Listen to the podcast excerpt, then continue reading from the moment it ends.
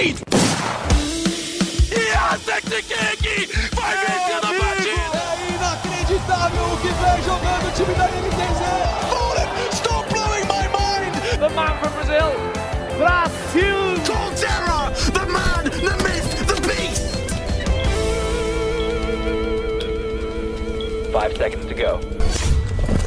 Salve! Sejam muito bem-vindos à 25ª edição do Early Game, o podcast de esportes da TV Globo. Meu nome é Xande Teixeira e você já deve estar percebendo, eu estou substituindo aqui na cadeira de apresentador o nosso querido Alessandro Jodar, que calçou os chinelos, está de férias, mas é claro que retorna em breve.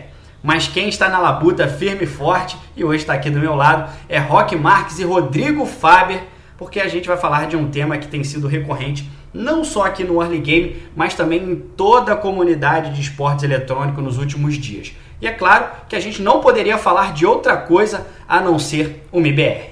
No último domingo, a notícia do desligamento do trio Taco, Feira e Dead pegou um mundo do CSGO mundial de surpresa e acendeu muitas paixões, polêmicas e incertezas.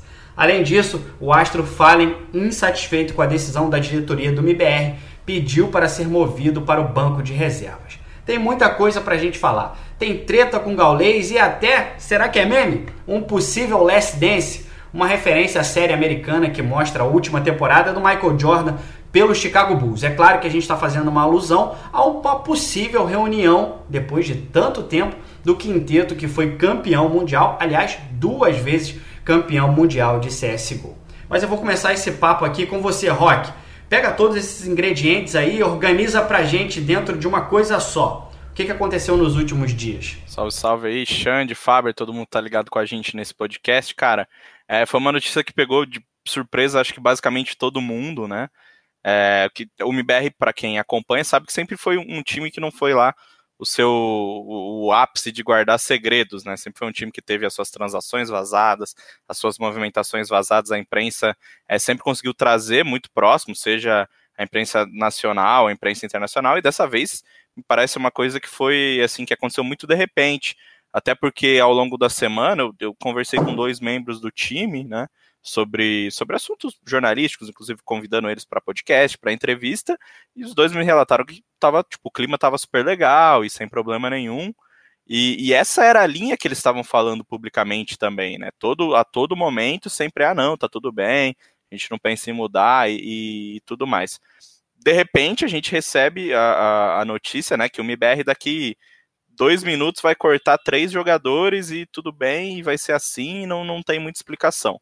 É, e com, com esse anúncio a gente teve né, a saída do Dead, que acho que era talvez a única que o, o público já esperava, por conta da, da punição que ele sofreu do, do bug do coach, vai ficar seis meses sem treinar nas principais competições, então não fazia muito sentido você ter é, ele na equipe. Aí com Fer e Taco, né, que são dois dos jogadores aí mais criticados pela torcida. É, o, o Taco é um jogador historicamente muito perseguido pelos brasileiros, até mesmo quando o time viveu seus melhores momentos. O Taco nunca foi aquele cara de se destacar estatisticamente, nunca foi a grande estrela do time, mas sempre se entendeu que ele era uma peça que, que fazia o time funcionar. E quando ele saiu, né, aquela vez que ele saiu em 2000 e, e no comecinho de 2018, o time ficou sem ganhar nada por, por um grande período que se estende até hoje, mas essa ausência do Taco e a melhora que a Liquid teve com a entrada dele também fizeram com que todo mundo entendesse que o Taco era uma peça essencial e, e ele mesmo com tendo os números abaixo foi aceito, foi chamado de volta, né, não aceito, foi chamado de volta e estava integrando o time normalmente. Do outro lado, o Fer, um jogador que já foi eleito sexto melhor do mundo, que tem uma história muito longa jogando ao lado do Fallen, né, só aí desde 2014, é, jogando ininterruptamente, desde 2013 com um períodozinho ali que eles não que eles não jogaram juntos. E é um jogador que, ao contrário do Taco, sempre teve muita, muita, muito impacto visível dentro do jogo, né? Você via que pô, as jogadas de avanços do Fer e tudo que ele fez é, fizeram, marcaram a, a, trajetória do, da LG e da SK e mais ultimamente do MBR, só que é um cara que nos últimos meses se, tor se tornou um personagem muito controverso fora do servidor, né?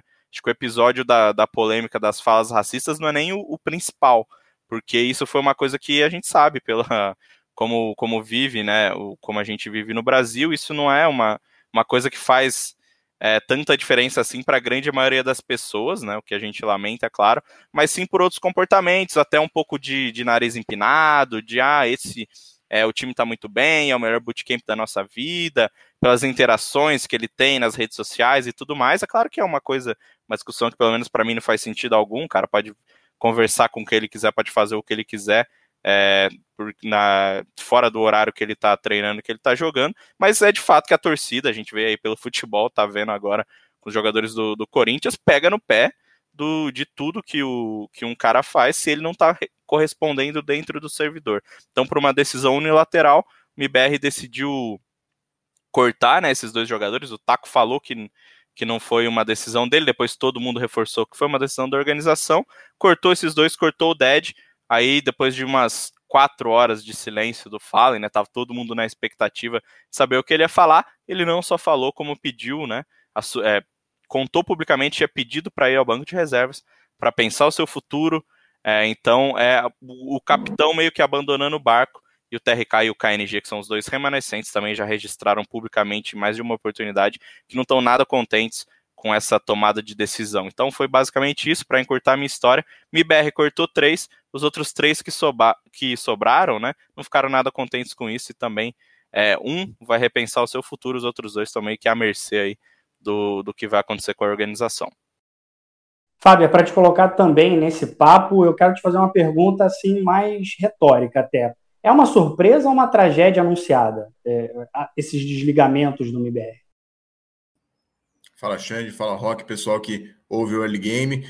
Cara, eu acho que levando em conta os últimos episódios, já era uma tragédia anunciada. Assim, obviamente que quando a tag voltou, já tinha gente que falava que seria uma tragédia anunciada. Inclusive, recomendo o ótimo texto de Rock Marx opinativo com relativo à previsão da, da, do, do, FNX, né? Brincando com, com o lance da Fênix, é, da profecia, que ele falou que, na opinião dele, o retorno seria um fracasso, e de fato foi.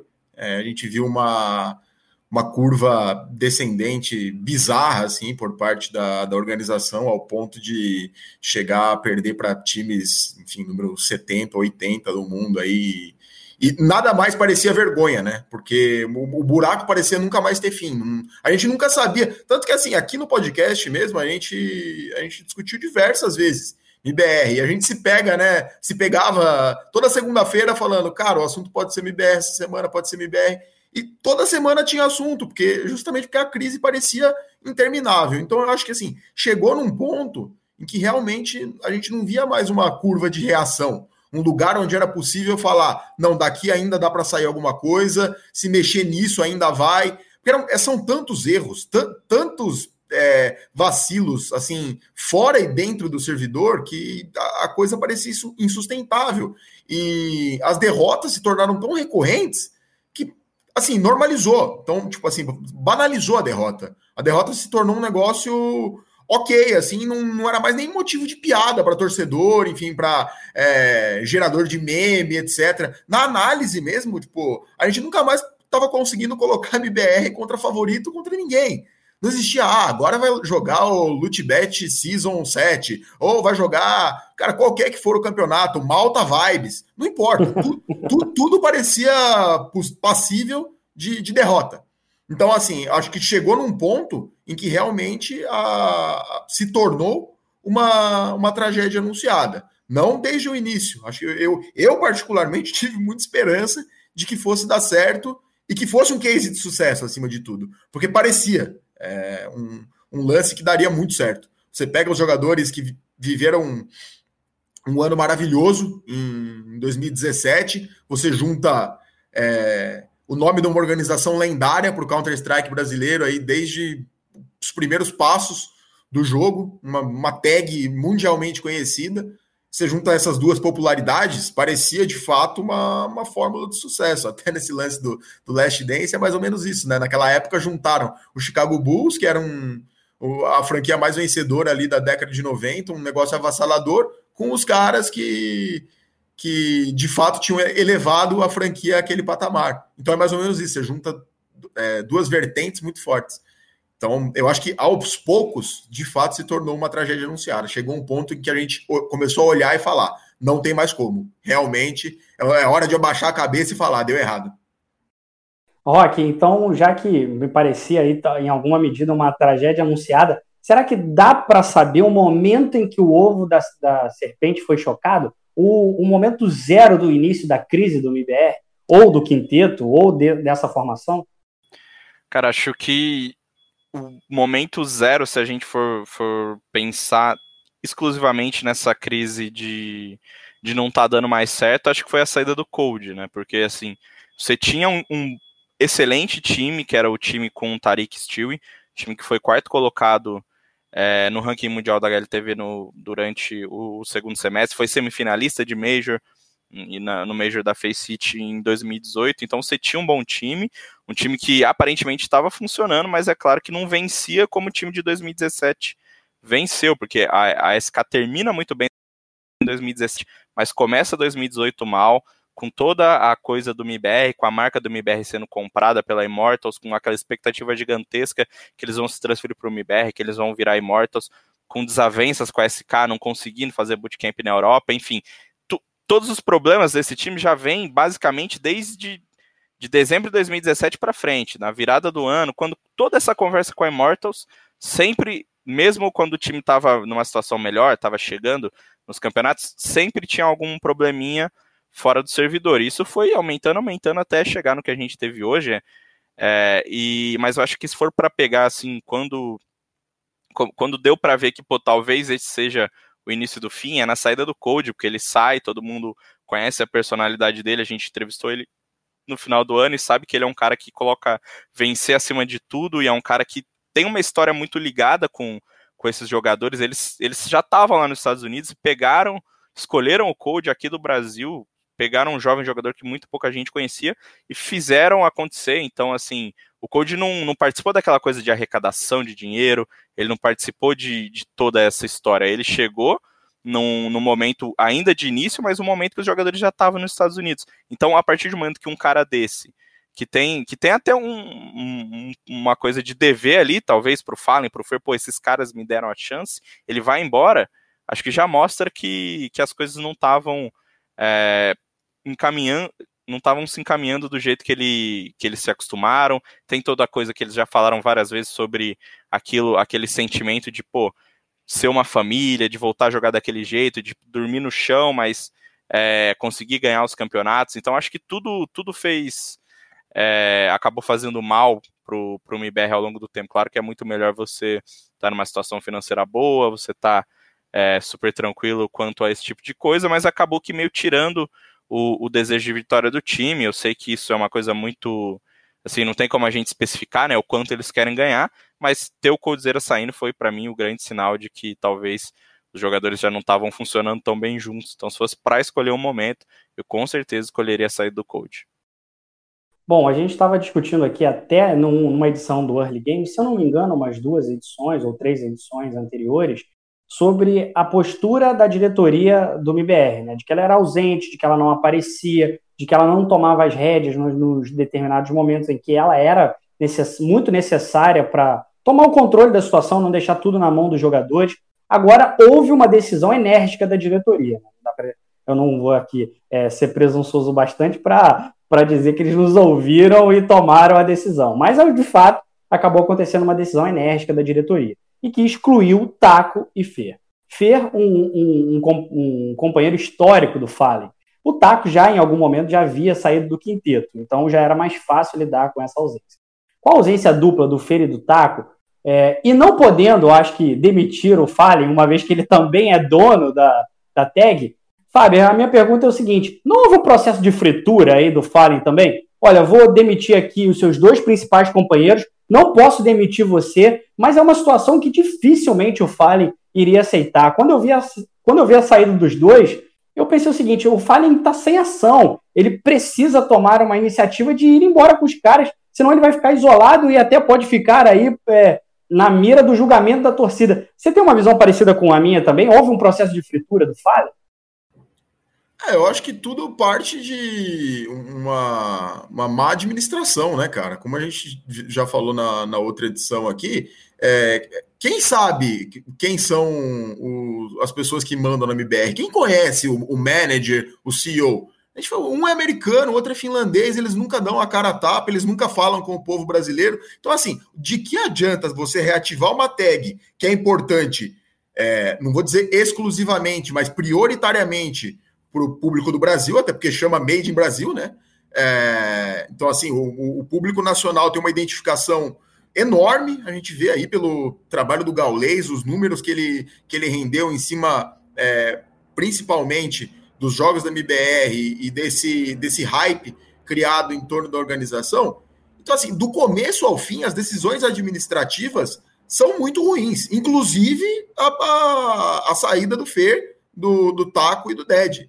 Assim, o negócio foi jogado de um jeito que não houve nenhum comunicado detalhado, não houve uma entrevista, não houve uma conversa da, do CEO ou de... Não houve resposta da solicitação de entrevista? Então, é isso. Aí você coloca um manager, não, não tem um manager para falar, não tem um, um, um, CEO, não tem um representante da marca MBR. É, jogadores da envergadura do Fer e do Taco são demitidos, falando que a decisão partiu única e exclusivamente da organização e não tem um, uma segunda voz para a gente ouvir. Então, assim, é tudo muito jogado. O, a, a, reação do, do KNG, que foi é, também, como vou dizer, reproduzida pelo, pelo TRK é, naquele momento da, da emissão, dizendo que não concordavam com aquilo e que desde o começo, é, de, do, no caso do KNG, desde que ele chegou no MBR, a única coisa que sabem fazer é mudar a line e, e tentar fazer a, a, as coisas meio jogadas, é, é, totalmente real. É totalmente real. Assim, não, não, faz sentido você deixar. Os jogadores têm a culpa deles, obviamente. Eles deixaram de render dentro dos servidores, tem uma parcela de culpa muito grande em tudo que aconteceu. Mas, assim, nesse momento específico, não, não é o momento deles absorverem isso. A única coisa que eles têm a declarar é: ó, foi o que eles fizeram. A gente está saindo, a decisão partiu única e exclusivamente da organização. Vocês querem esclarecimentos? Vão conversar com eles. Agora, a gente conversa com quem? Quem dá a cara a tapa pelo MBR? Quem, quem fala pelo MBR hoje? Ninguém. Ninguém. Não, não tem com quem você conversar hoje e buscar explicações para tudo que a gente adoraria. Tá falando com qualquer representante do MBR aqui, conversando, debatendo o assunto, vendo o que deu errado para chegar à situação que chegou, mas não tem. Hoje, hoje a gente não sabe sequer se a organização. Qual é o futuro da organização? O que, o, o que vai acontecer com a tag MBR? Ninguém sabe. Ninguém sabe. E assim, é, hoje a gente está gravando numa quarta-feira. A demissão foi anunciada domingo.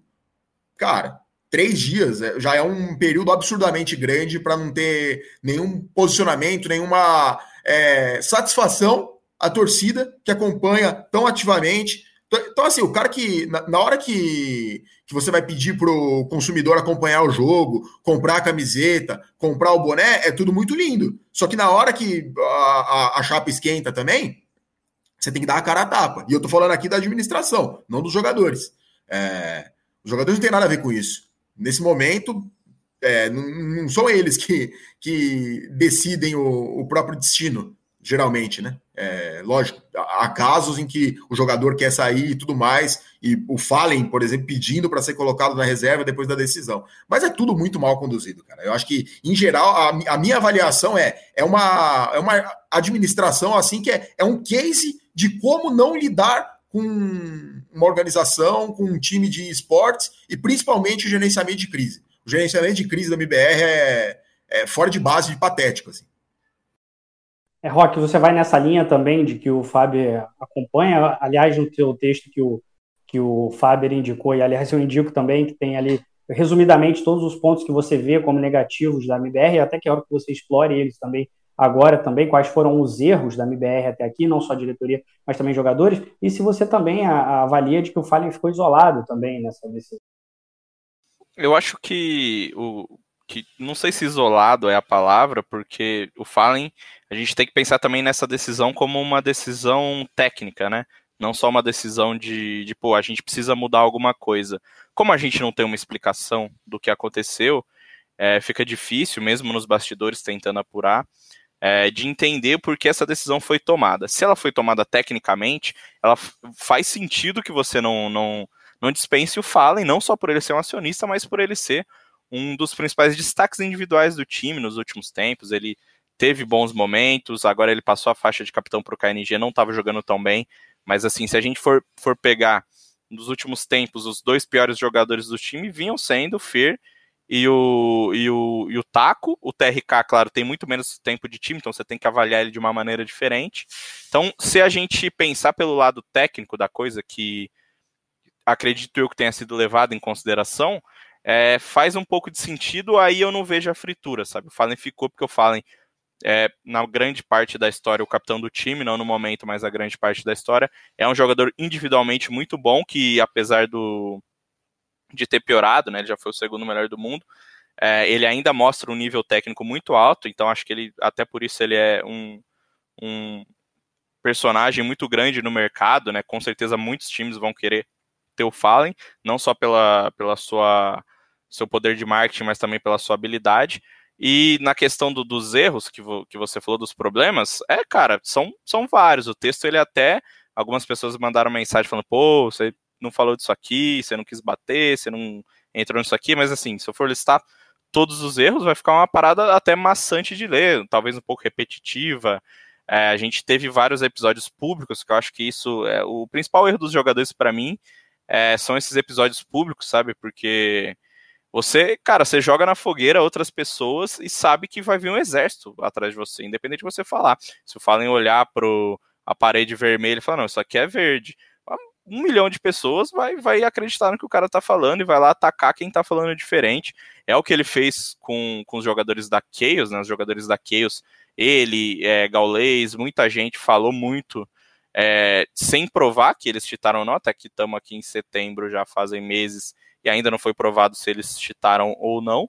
É, com os jogadores da Fúria, que aí eu entendo que, pô, é também eu não tô aqui cobrando que os caras sejam monges, sejam pessoas com sangue extremamente frio, que às vezes acontece, você escapa e acaba falando uma coisa que você não queria falar, mas isso tem acontecido bastante com os jogadores do MIBR, então não é um sinal de, de uma vez ou outra. Pô, o Fer teve é, esse episódio com, com a Fúria, o, o Fallen falou contra Chaos, então assim, são vários episódios públicos que para mim são os principais erros dos jogadores. A gente pode falar de técnica, a gente pode falar de, pô, de tomada de decisões de mandar um ou outro jogador embora, de desfazer o time norte-americano, como eu falei que era um time muito bom, mas aí você tinha um apelo muito grande que é trazer de volta é, uma tag, um, uma equipe 100% brasileira que melhora a tua comunicação, trazer um treinador que é o Zeus, que é um cara que tem história, tem uma amizade muito grande com eles, demissão do Ianco também, que era um cara que quando saiu, ele falou que, que ele tinha que ele tinha tentado criar né, novas,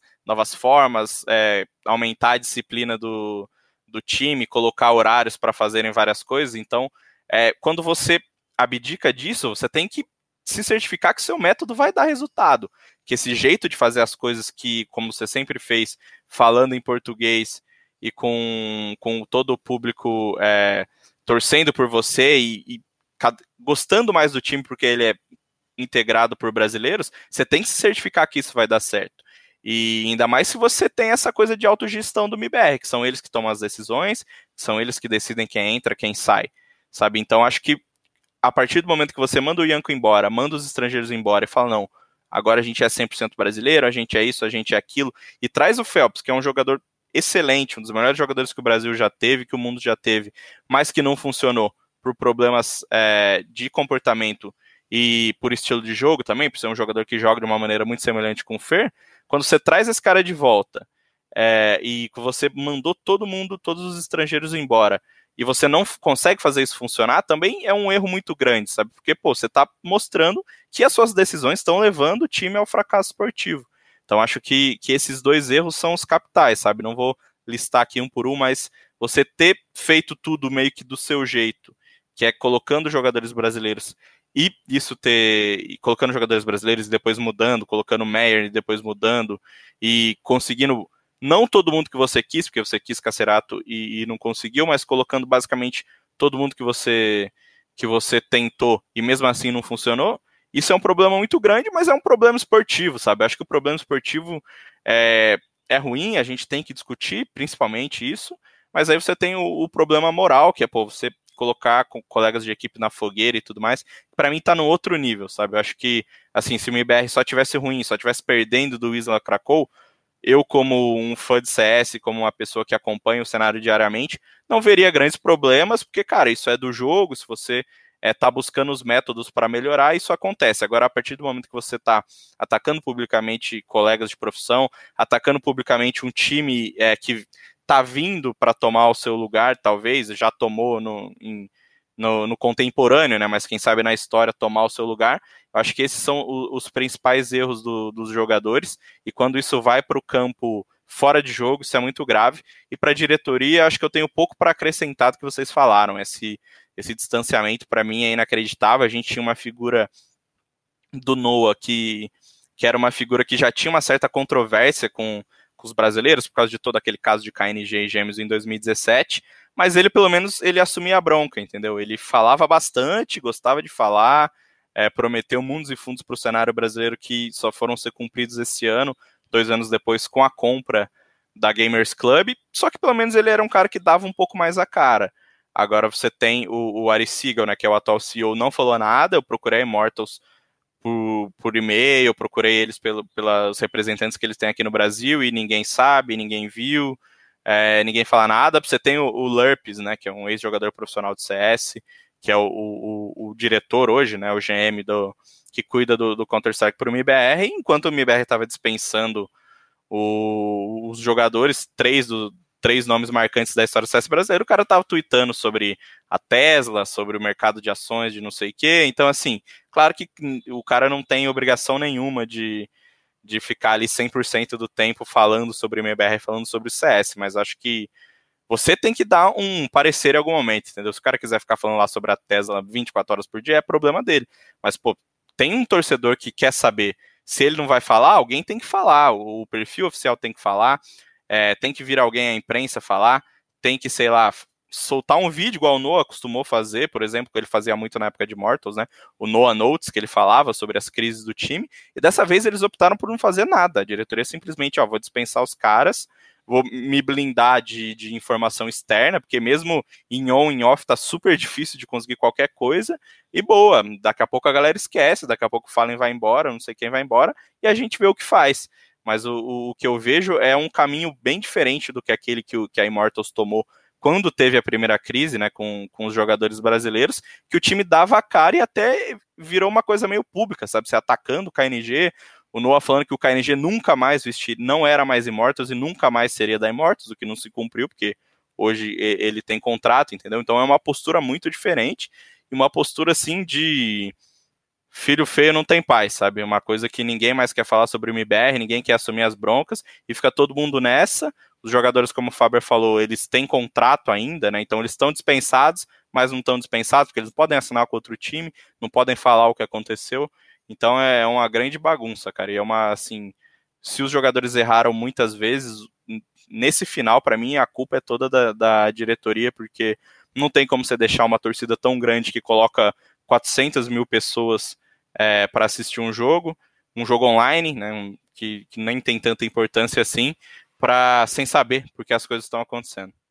Sabe o que eu acho, Xande? Que se tivesse fazendo sucesso, eles iam aparecer. Assim, é uma, uma aposta minha. É, eu acho que se tivesse título, se o case tivesse dado certo, ia aparecer vídeo bonitinho, o cara falando, pô, a gente valoriza muito o público brasileiro de CS, obrigado pelo apoio, etc. Tamo junto aí, é Brasil, isso aí assim, pode ser especulação também, e eles, eles renegarem, falarem que tem um perfil mais, mais um low profile, né? Mais, mais discreto, mas, cara, eu, eu acho que assim seria muito difícil os responsáveis por implementar o projeto não surfarem nessa onda caso estivesse dando certo. Uma, uma aposta minha, assim. É, eu sei que eu tô Até falando porque... bastante, mas eu lembrei de, de, outro, de outro episódio agora, quando eu falei dos 400 mil, a gente teve esse ano o lançamento do MIBR TV, né, um estúdio que, que transmite muitos jogos do MIBR, ainda mais nessa fase que eles estavam agora na Europa, transmitindo praticamente todos. Eu sei que até um, um, meio que uma barganha que o MIBR tem, eu até jogo seu campeonato, mas os direitos são meus e tal, que, que é uma forma que, pra gente falar no português, claro, eles encontraram para combater o, o Gaulês obtendo todos os direitos, como eu já falei em podcasts passados. Hoje em dia, praticamente toda a grande competição de CS está na mão do Gaulês. é, todos os direitos são dele, DreamHack, Excel, Blast, então tudo que é jogado é dele.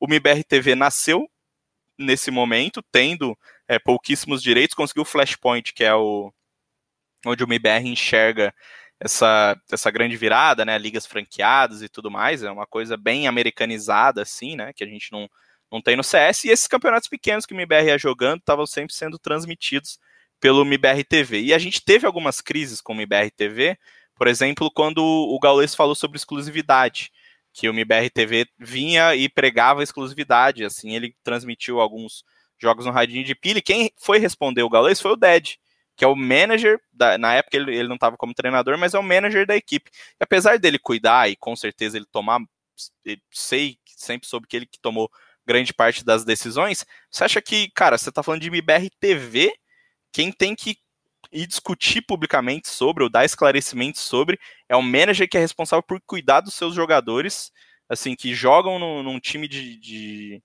de um patamar altíssimo na, lá fora, na época, pelo menos eles estavam competindo com, com os principais, e assim, você tem um, um estúdio de, de, transmissão que não tem nada a ver com, com, com a função dele, e ele tem que combater publicamente isso, sabe? É uma bagunça muito grande, é uma falta, assim, tipo assim, um acúmulo de funções que a gente já falou nesse podcast passado também, que o Xande citou, e acaba meio que não se sabe o que se passa, sabe? Assim, existe a IGC, a IGC tem vários times, várias marcas, mas parece que a atenção deles para o MBR é, é muito pequena, sabe? Parece que não tem uma pessoa para chegar, bater no peito e falar, não, eu sou o MBR, o MBR é eu que é aqui que decido, que pode, pode parecer uma coisa até meio antiprofissional às vezes, né? Que a gente já discutiu isso no podcast também, mas é importante, já que se você não quer ter um cara que, que chama a responsabilidade, você tem uma equipe bem estruturada para tratar, pra tratar né, dos vários problemas. Ó, você fala com a imprensa, você fala com não sei quem, você fala com não sei quem. Como é a Fúria, por exemplo, que foi o, o que que o Guerri discutiu com a gente, sabe? Então acho que assim, são vários e vários exemplos se a gente for pescando de como tudo era, tudo era, não, ah é, né? Porque ainda não acabou, tudo é muito bagunçado na relação IGC e MBR. E só para me finalizar, eu vejo muito essa coisa com o COD também, né? Que a IGC ela é dona da Optic, que é um, uma marca fortíssima no, no Call of Duty, uma marca gigantesca nos Estados Unidos, e muitos dos torcedores reclamam de como a IGC matou a identidade que a Optic tinha, principalmente depois que eles não conseguiram entrar em acordo com o Rex, que é o antigo dono do time. Então, assim, não é uma reclamação exclusivamente da torcida brasileira, sabe? Parece que a IGC está sofrendo para administrar essas muitas marcas. Bom, o Rock falou em era para a MBR, né? Na psicologia costumam dizer que, que a gente nada é sem querer, né? Eu não, e parece que não é, não é nem um, um ato falho, né? Mas é que a gente já coloca já começa a colocar o MBR como uma coisa que já passou, né? E até, e, e até eu vou trazer isso depois, mais para o fim do, do, do, nosso podcast, sobre a sobrevivência. Será que essa tag sobrevive é, sem esses jogadores do MBR? Se ela tem essa força para continuar? Mas dois personagens que o Faber e que o Rock disseram me chamaram a atenção.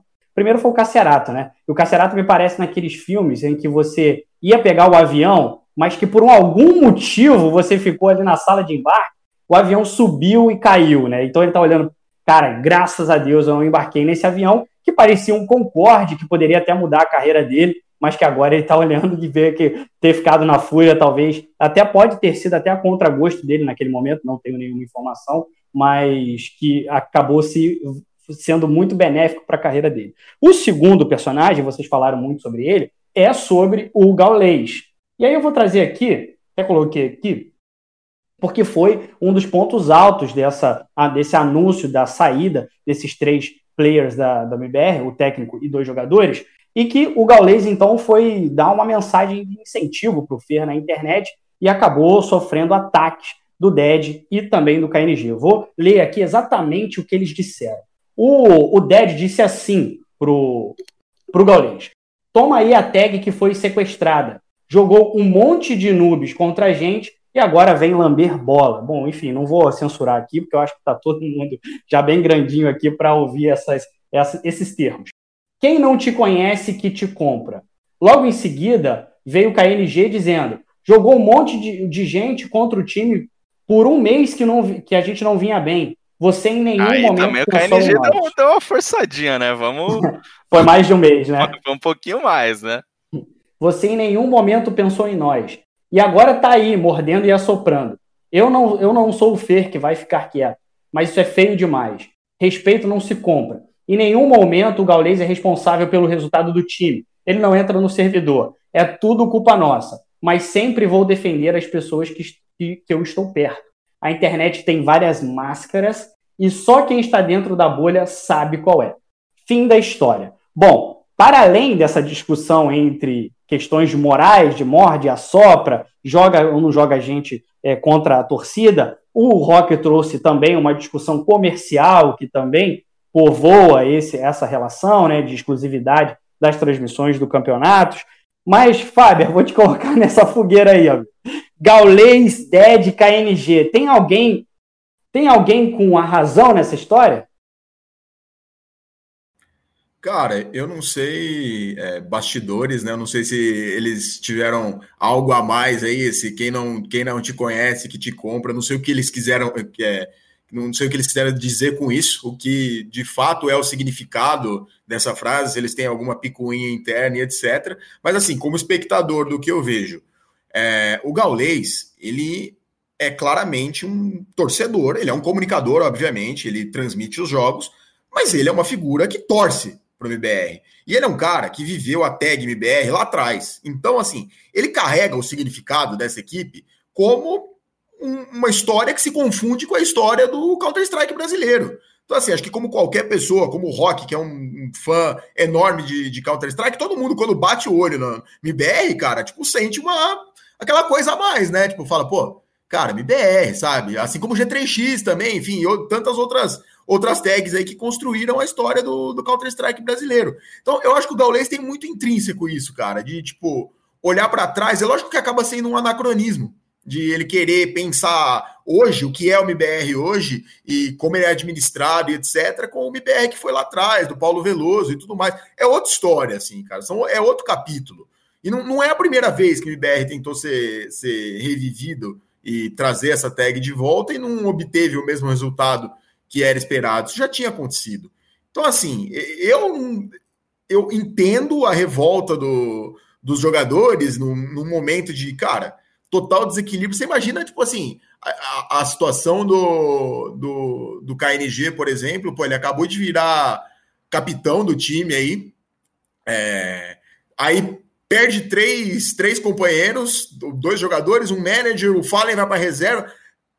É, a gente já conhece o jeito explosivo dele, é óbvio que ele vai desabafar. Eu, particularmente, acho que essa situação tinha que ser tratada internamente. Se eles têm qualquer diferença um com o outro, assim, aí, pô, do outro lado vão argumentar, ah, mas o Gaulês falou publicamente que a tag foi sequestrada. Mas assim, o Gaulês não ofendeu os jogadores em nenhum momento. Em nenhum momento ele ele levou a coisa só para o lado dos jogadores e falou que o, eles eram os únicos culpados. Pelo contrário, quando ele explanou e falou toda aquela situação lá na, na stream dele, ele bateu muito na tecla do time não ter um técnico, que óbvio também tem participação dos jogadores, é, desse lance da administração que a gente está falando.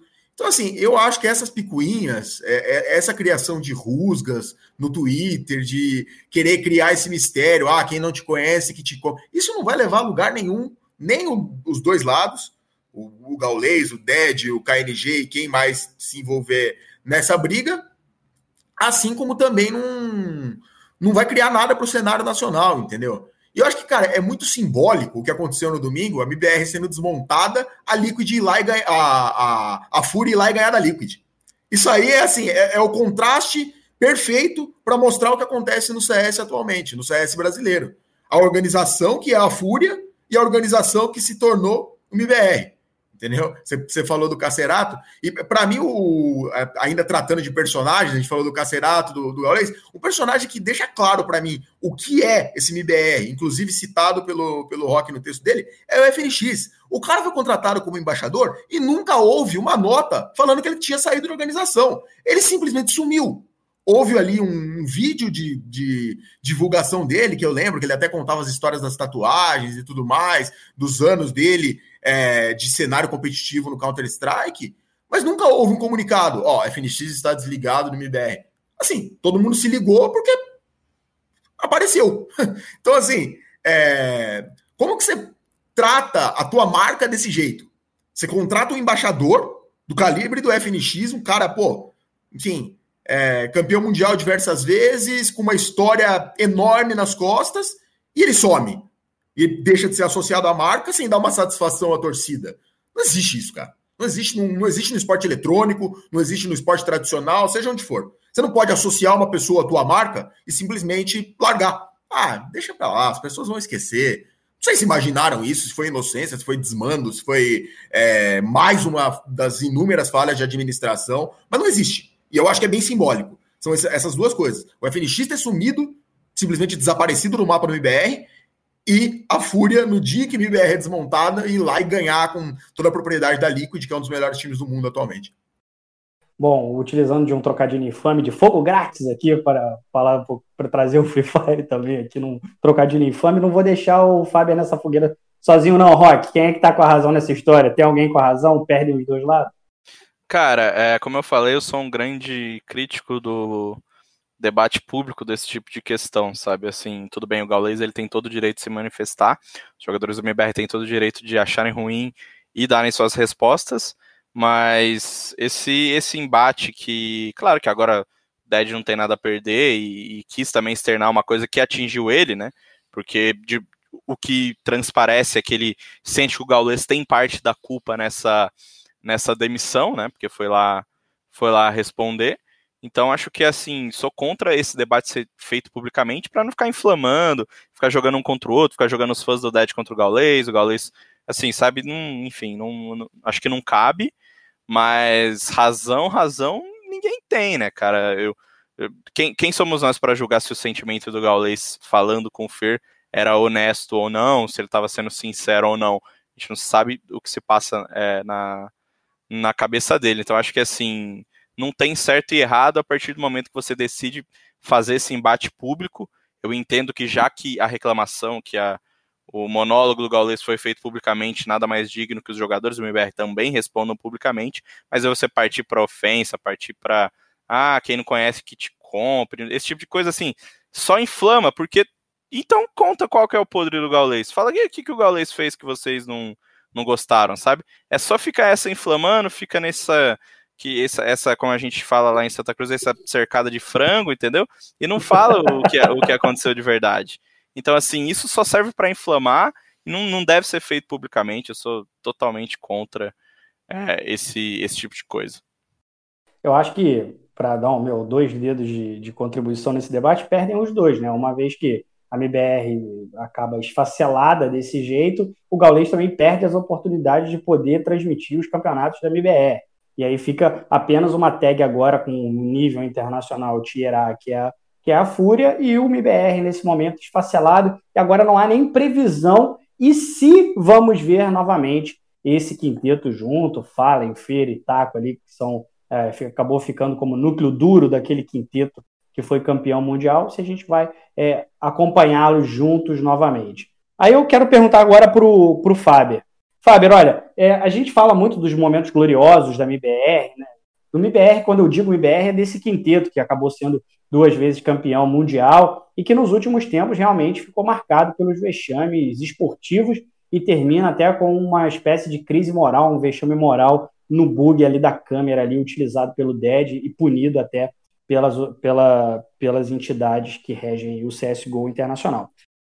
Fica, o que, que fica para os livros de história, o Fábio, Fica uma, uma tag gloriosa, uma tag não, um quinteto glorioso, mas, carim, mas que foi carimbado. Você acredita que, esse, que essa fase ruim está indelevelmente marcado na história desse quinteto e que a gente, quando discute, quando o Rock lá tiver o seu filho e tiver contando as histórias do BBR, é, esse vai ser um capítulo indispensável para contar a história do todo? Ah, com certeza. Com certeza fica marcado tanto para os jogadores quanto para a organização, para a marca. É, eu acho que da mesma forma que a gente lembra o MBR do começo do CS como uma parte fundamental da construção do cenário nacional, e a gente sempre vai lembrar do que o Fallen, o Fer é, fizeram, os sacrifícios que eles tiveram é, para chegar aos Estados Unidos, para morar fora do país, para provar que o Brasil tinha força no FPS batendo de frente com os maiores e, e dominando o mundo duas vezes em Majors com o Luminosity, depois aquele 2017 maravilhoso, praticamente impecável como é, SK Game. Aliás, um Major como Luminosity, né? Um e o outro como, como SK, desculpa me corrigindo. É, e depois, posteriormente, o, o 2017 perfeito como, como SK.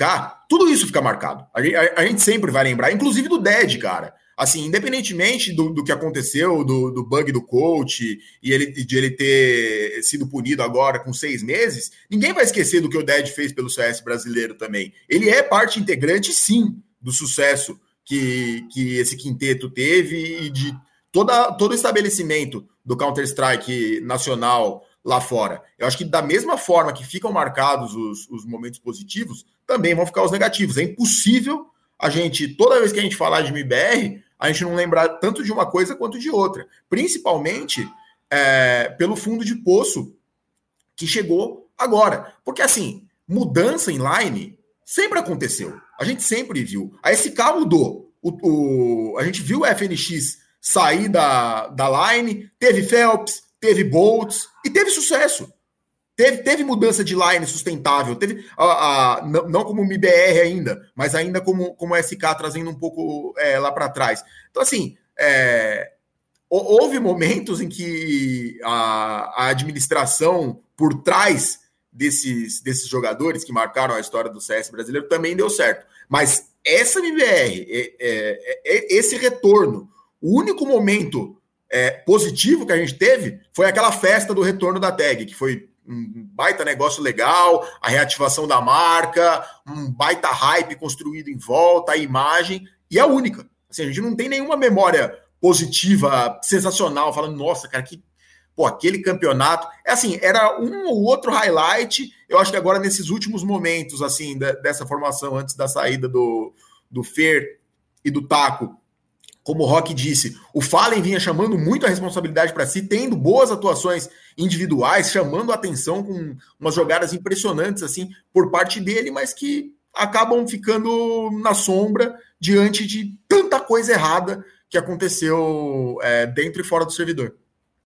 Bom, e não precisava. Eu acho que esse quinteto, é, principalmente, mais uma vez citando ali os três que estavam há mais tempo juntos, né, e que também estavam no, na line campeã mundial, não precisava, essa história poderia ter sido pausada antes. Esse tipo de carimbo na história desse, de, dessa lineup poderia ter sido evitada na minha, na, minha, na minha visão. Essa história que o Fábio contou sobre a festa do MBR é sensacional, que assim, é, acaba sendo um grande resumo da história toda. Parece que no batismo jogaram água, jogaram água fora junto com a criança, né? E ficou faltando aí os títulos da, da MBR para contar essa história. Sabe o que, o que me, me lembra um pouco essa, essa situação dele se associando com a MBR? É aquele ídolo do, do futebol que termina a carreira como jogador e tenta ser técnico, e aí dá errado. E assim, alguns casos acontece que não mancha a imagem. Tipo assim, o Rogério Ceni no São Paulo, ele não tem a imagem manchada porque ele não deu certo como técnico em um momento no São Paulo. A torcida continua amando ele. São casos muito é, é, pontuais, assim. Assim como o Zico no Flamengo também já teve função administrativa e nunca vai ser, nunca vai deixar de ser idolatrado. Mas a gente já teve casos. Roberto de... Dinamite no Vasco, que Exatamente. os piores presidentes da história. De jogadores, é, ex-jogadores, né, que se envolvem como encargos administrativos ou às vezes encargo de técnico e não pesam que assim, cara, geralmente, assim, na maioria dos casos, chega um momento que a coisa começa a desgastar, começa a dar errado, e você vai gerar uma celeuma que você, assim, não, não precisa, sabe? Então, eu, eu, eu, vejo muito nessa linha. Não, não que fosse o caso lá em 2018, naque, naquele momento, não vou analisar com os olhos de hoje. Naquele momento, eu também achava que fazia todo sentido do mundo e que seria do grande C, dois, três pontinhos. Mas hoje não tem como, né? É, acabou de fato sendo um fracasso. Sem dúvida nenhuma. A gente está usando muito, muitos ditados populares aqui, eu estou usando muitos ditados populares, e me parece que nesse momento o show tem que continuar, né? E o show tem que continuar tanto que realmente não tem um dia de, de descanso, um dia de reflexão, que já aparece um dirigente da LG, vai faltar o nome dele realmente. O Iaka. Exatamente, isso ocorre.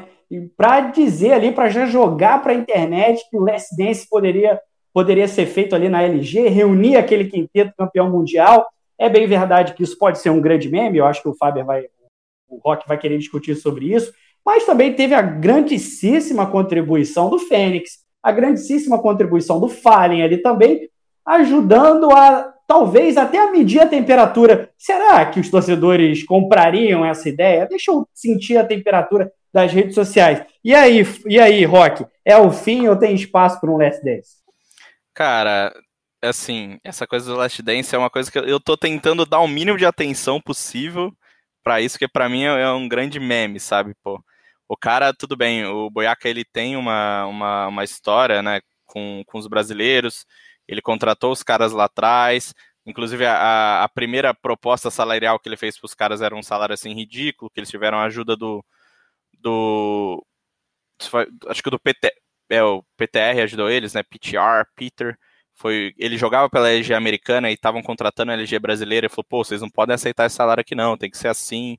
Então, depois ao longo do, da, da, trajetória, eles tiveram também uma saída super conturbada, que eu até expliquei isso num texto que a gente publicou sobre o, o Last Dance, né? Que assim, eles assinaram uma carta de intenções com renovar para renovar pela Luminosity e depois assinaram uma, uma um pré-contrato com a SK é, que na época tentou negociar direto com o Fallen, o Fallen falou, não, não negocia comigo, negocia com o com, com o Boiaca, aí outros jogadores continuaram negociando com a SK, então aí eles assinaram, depois queriam ficar na, na LG e teve toda uma briga, é, acho que não chegou à esfera judicial, mas teve advogados envolvidos e tal, tal, tal. Então, assim, a história não é tão bonita quando ela tenta ser contada agora, é, para começar.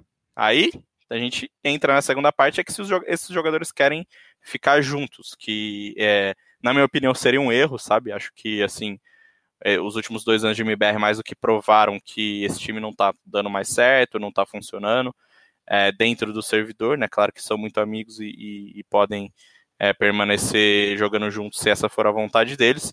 E o terceiro caso é o dinheiro, que para mim é o mais essencial. Quem vai chegar e comprar o Coldzera, entendeu? Até hoje a gente não sabe quais foram os valores da transferência, mas muito se fala e nos bastidores e publicamente, em tudo quanto é canto, que ela rondou um milhão de dólares.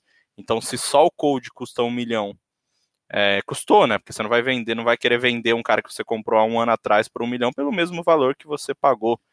É, só o Code custa isso. Aí você tem que tirar Fer, Fallen e Taco, que querendo ou não, podem estar na pior fase é, de, de, performance da carreira, ainda valem muito dinheiro por tudo que carregam, pela história que carregam, pelo número de fãs que carregam. Você tem que comprar esses três do MBR, que eu tenho certeza absoluta que o MBR não vai dispensá-los tão facilmente pode facilitar uma negociação, provavelmente vai, porque também não é interessante ter eles no banco de reservas, mas você tem que ter esses três jogadores que com certeza vão ficar mais caros do que esse 1 milhão do Code. Você tem o FNX, que é, relativamente é o jogador é, mais fácil de se contratar, porque está numa organização é, brasileira. A gente sabe que, se chegar alguém aqui com dólares, é muito difícil que a, que a Imperial consiga segurar. Mas mesmo assim, eu acho que é uma coisa basicamente impossível de acontecer, sabe? Acho até que o próprio Buia Kassab disse que no primeiro momento que ele fala, não, se eu chegar a 20 mil seguidores, eu marco uma reunião para discutir isso. E é o, o, que todo mundo pensa, pô, não, reunião, o cara vai sentar ali, abrir o Zoom com o FNX, com o Code, com o Fallen, com o Fer, com o Taco, e vai negociar, já vai pegar o, o salário que eles querem, já vai soltar a grana, pronto. É uma reunião para ver se vai dar, se, se eles querem voltar. Aí o que é que acontece no, no segundo momento, né? Ele chega, óbvio, 40 mil pessoas, 40 mil brasileiros, mais de 40 mil brasileiros seguem ele. Ele fala: não, vou, vou marcar a reunião aqui com o meu parceiro. Então agora a reunião é com o No primeiro momento ele não falou com quem era a reunião, falou que era uma reunião. O que, que você, o que, que qualquer pessoa subentende? Sim. Pô, uma reunião com os jogadores para ver se vai funcionar. Na hora que ele atinge a meta, não, uma reunião com o meu parceiro para viabilizar o negócio sei que é muita gente pensa que é impossível, é muito difícil mesmo, tem muitos obstáculos, então, pô, cara, assim, me desculpa, você pode fazer a reunião, você pode, você tem ótimos parceiros. Luminosity é dona de, de franquias na Call of Duty World League, é dona de, de franquias na, na Overwatch League também.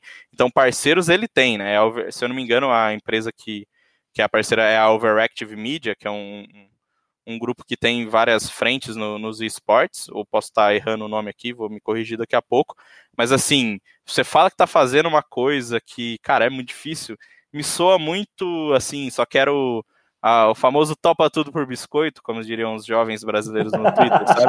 Assim, pô, cara, você você tá pedindo seguidor, o que, que vai mudar? Assim, o que, que, que, vai mudar se você tiver. Se você tiver 12 mil seguidores, você não quer ter o Fallen, o Taco, o Feiro, o FNX e o Code no seu time. Se você tiver 50, você quer? Ah, me, me desculpa, vai, mas assim, eu não compro essa historinha, não. Ah, e além disso, tudo isso que eu já falei, acho muito difícil que, que alguém consiga viabilizar financeiramente, não só a Luminosity, como qualquer outra organização. A gente vai ter que investir uma bala muito grande para jogadores que você está vendo que não estão dando resultado. Quando você chegar na meta, a gente dobra a meta para usar mais é, uma referência. Não, depois ele falou, não, agora 100. Pô, cara, para. Bom, uma referência ao discurso histórico é, teve, Dilma Rousseff. Teve um tweet muito bom que o cara falou que se é, era bom ele não tá brincando, senão ele vou, vou te introduzir ao meu amigo e só deixou arroba Vampeta Fiel. Então, se, se o Buiaca não, não conseguir resolver essa, essa reunião não for produtiva, provavelmente ele vai conhecer o Vampetaço, ou pior, vai conhecer a gangue do Travazap. Bom, gangue do Travazap o que o, que o Rock está dizendo, obviamente, para a galera mais jovem que está acompanhando o early game, é do jogador Vampita, é, jogador histórico, jogador do Corinthians, também jogou no Fluminense, enfim, vários outros clubes brasileiros, Flamengo também, e que certa vez posou para a G Magazine e a foto de perfil, que é uma, que é uma revista para o público gay e público feminino, posou nu, obviamente, né? E a foto de perfil desse, desse, desse Twitter é uma foto censurada do Vampito dessa revista. Ou seja, é um suco de Brasil, um suco de internet, que vale a pena acompanhar também, porque a gente também dá algumas boas risadas com isso. Mas, Rock, eu quero que uma frase você resuma para mim, é, porque a gente já está chegando no final do nosso early game. O FNX teria realmente nível técnico para fazer parte dessa, dessa, desse Last Dance? Cara, é, eu acho que aqui no Brasil ele via muito mal, na Imperial, mas é, lá fora ele mostrou bons resultados em alguns momentos mas para mim isso não é o suficiente. Se a gente está vendo é, jogadores como o Taco, o próprio Cold agora está numa má fase que a gente acredita ser momentânea, mas a gente está vendo jogadores que tiveram mais tempo lá fora é, que o FNX sofrendo para conseguir acompanhar o nível muito alto que a gente tem hoje. Acho difícil que ele, que ele consiga voltar. Adoraria ver, sei que tem uma mística gigantesca em volta dele, mas assim, é bem difícil para a gente ir concluindo a nossa discussão, eu quero a mesma, eu quero fazer a mesma pergunta para o Fábio. Tem espaço para um less dance? Ou é a hora de chegar e falar assim, é, acabou, é, a nossa história foi construída? Ou se eles estão reféns justamente por esse terço final da carreira, né? Eles podem estar pensando o seguinte: a gente não pode se despedir dessa maneira. A gente não pode se despedir é, é rastejando é, no chão esportivamente. Será que eles não estão reféns desses resultados anteriores e querem tentar uma última cartada que pode dar muito certo ou pode agravar ainda mais a situação. Cara, eu não vejo espaço para dar muito certo. Para dar muito. Assim, considerando que dar muito certo seja atuar em alto nível e voltar ao alto nível que eles já atuaram, eu acho que não tem espaço. Eu concordo com o Rock. Acho que, cara, o momento já passou. Não estou falando que eles têm que aposentar, que acabou a carreira de cada um deles, mas eu acho que juntos não, não tem mais espaço. eles próprios estão em momentos muito diferentes, assim. Acho que não tem nem base da gente pensar, tipo, hoje um, o, próprio Fallen que a gente falava e o FNX são, são situações diferentes, sabe? As histórias que eles têm são maravilhosas de fato e eles compartilham disso juntos em diversos momentos mas eu acho que juntos não faz sentido. Eu também vou muito na linha de pensamento do rock, acabo vendo mais pelo meme, pela brincadeira do, do, do dono da, da Luminosity de, de fazer essa graça e valorizar também a própria marca, né? Pô, quem não gosta de ver a própria marca sendo comentada em, em redes sociais a nível mundial com figuras do calibre do, do FNX, entendeu? Que aqui no Brasil é, é, tão popular, o pessoal gosta tanto, é tão, tão fã dele. É óbvio que o cara vai é, achar graça e capitalizar em cima disso. Agora, para transformar isso em, negócio, em projeto esportivo, eu não vejo espaço. Bom, do ponto de vista esportivo eu não sei, mas do ponto de vista de marketing é uma jogada que parece uma jogada de mestre. Esquece, esquece estourado. Exatamente. Só para é, me corrigir rapidamente, Xande, é, eu falei Overactive Media, mas na verdade é Aquiline Game Co., a empresa que é parceira aí da Luminosity. Bom, muito bem, esse foi o nosso assunto de MIBR, e a gente já vai chegando ao fim do nosso early game, e a gente tem sempre os nossos tradicionais last hits, que a gente traz aqui um destaque que ficou fora do nosso assunto, mas que merece a atenção do Early Game neste finalzinho de podcast. Rock, seu last hit. É, vou deixar o hit de um livro aqui. Podeira. Não vou. Isso aí é exclusivo do Xande. Cara, o meu, o meu hit, essa, já que a gente falou bastante de CS, vai pro, pro canal no YouTube do Tacitus, né? Que é o treinador brasileiro que, que treina a Triumph, que é uma equipe norte-americana. Ele tem um canal no YouTube que ele fala muito tecnicamente sobre o jogo. É, não é assim o meu assunto favorito, eu gosto de, de assistir um pouco, mas é, não, não é uma coisa que eu estudo é, a fundo, mas sei que muita gente gosta e muitas pessoas que estão ouvindo o early game com certeza vão encontrar dicas e assim análises profundas de uma visão técnica e tática que a gente não costuma ver nas transmissões pelo tempo e, e por tudo mais. Então, canal do Tacitus no, no YouTube, vale dar uma conferida que é, tem um conteúdo bem bacana. Faber, seu last hit. Bom, meu last hit, semana que vem a gente vai falar mais de, de Words, mas fica aí pro grupo definido da, da INTZ, vai pegar Mad Lions, né? É, quarto seed da Europa, Team Liquid, a Legacy da Oceania e a Papara Supermassive da Turquia, que apesar do Papara na frente, que é um, uma nova. É, uma nova... Parece início de música baiana. Papara americana. Papara americana. É, apesar disso, de, de, dessa pequena palavra aí na frente é, que foi acrescentada, é aquela Supermassive que a gente conhece bem, que já esteve no caminho dos brasileiros aí no, nas competições internacionais de League of Legends tantas vezes. E, de novo, Brasil e Turquia, né? Mais uma vez, deve ser um, um embate muito interessante da gente ver. A gente sabe que o Worlds acabou mudando de formato, né? Por conta da, da pandemia do coronavírus, que forçou a saída de dois times, os dois times do Vietnã, não estão disputando, então de 24 caiu para 22 times nessa fase de entrada, 10 equipes, e a gente vai ver a LTZ estreando no dia 25, às 5 da manhã. Então preparem aí o seu horário chinês, já, já vai adaptando ao longo da semana para a gente acompanhar junto com a cobertura forte aí no GE. Sem dúvida nenhuma. E o Rock, da mesma forma que é uma referência na cobertura do CSGO, o Fábio, uma cobertura na uma referência na cobertura de League of Legends, sem dúvida nenhuma vai trazer todas as informações lá no ge.globo. O sem meu dúvida nenhuma hit... vai adorar ser escalada aí para entrar às 5 da manhã para cobrir o Mundial, né, Xande? Já, já, já, já é, aviso. Né, é. Se o cara é um especialista. Não, né? vambora. Não, pô. Vamos, vamos. O Fábio levanta o dedo aqui. Um, agora trazer o bastidor aqui da nossa cobertura o Faber não só, não, não só é escalado, como ele levanta o dedo. Olha, eu já vou assistir de qualquer jeito, então me coloquem na, na cobertura. Realmente é funcionário do mês, do ano, mas, certo. Mas, mas já aviso a Rock Marques que o fim de semana da fase de entrada não é meu plantão. Então, Ai, vou, vou, assistir, vou, assistir, na maciota ali, que vai estar cobrindo. São, é um de vocês dois, na verdade, né? Que é, então, agora o homem está de volta aí nos plantões. para quem não entende, para quem não está pegando muita referência, que nós temos plantões trocados, eu e o Rock dividimos o plantão e o Fábio fica em outro plantão. Então, um final de semana é nosso e o outro final de semana é dele. O last hit, o meu last hit fica pro Free Fire. É, começou a terceira a terceira fase da terceira fase não, a terceira edição da LBFF, da Liga Brasileira de Free Fire. Eu tive acompanhando nesse fim de semana justamente porque era meu plantão, mais de perto a competição e realmente ela teve uma evolução muito grande da, daquela primeira edição, em que eu fui um grande crítico, principalmente do modelo de transmissão, muito infantilizado e tudo mais, e agora realmente a Liga Brasileira de Free Fire conseguiu se, se profissionalizar e as transmissões deixaram aquele tom tão infantil para ganhar contornos mais esportivos, abusando de termos, de termos mais técnicos e também das estatísticas. Só para não falar que só falei de flores, fica uma crítica para os cenários ali da, das equipes, né? Toda vez que há um buia, né?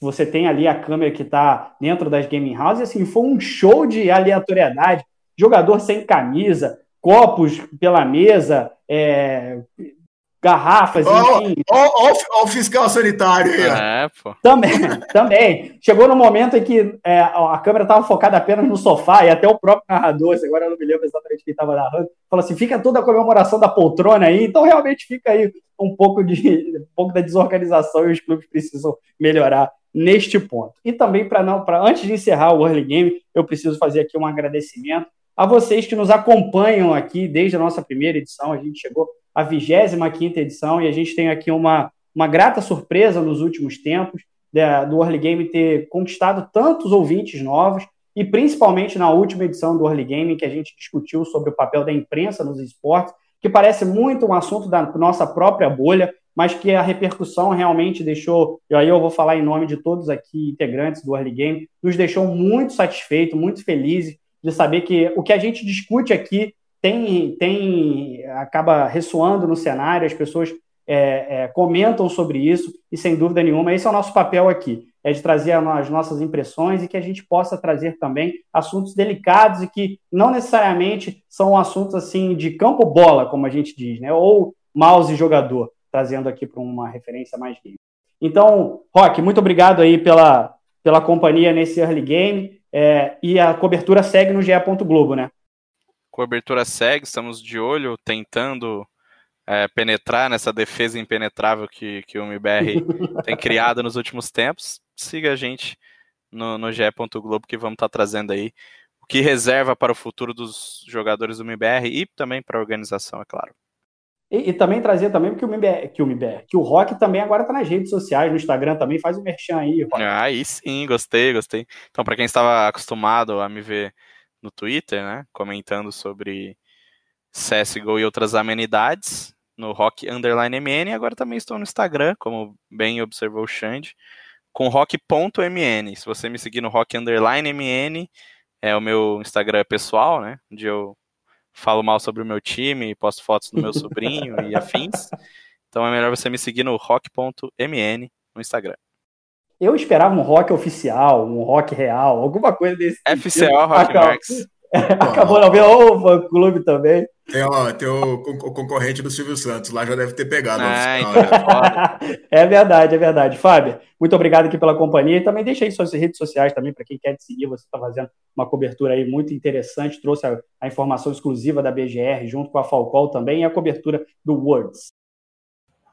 Ó, no, no Instagram não, não, recomendo que me siga, não. É só. Rodrigo Faber é fechado lá, mas no Twitter a gente está sempre cobrindo, trocando uma ideia, arroba Rodrigo Faber chama nós lá, que estamos sempre falando de amenidades e postando umas fotos de churrasco para irritar é. a rapaziada. É, tem o Faber também tem essa vertente também, quem quer saber mais sobre churrasco, enfim, quem quer na hora do almoço ser, ser impactado com algumas carnes de primeira qualidade, está lá com o Faber também. Bom, quem, quer, quem quiser me seguir nas redes sociais, Xande Underline Teixeira, bom, Xande com CHY, é só colocar Xande que você já vai chegar no meu nome, porque afinal de contas tem um nome bem diferente aí dos demais, então não é difícil encontrar. Muito obrigado para você que ficou até aqui ah, nessa discussão de MIBR e também esporte eletrônico, na 25 edição do Early Game. A gente se vê também no YouTube e nos principais tocadores de podcast. Um abraço para vocês e até a semana que vem.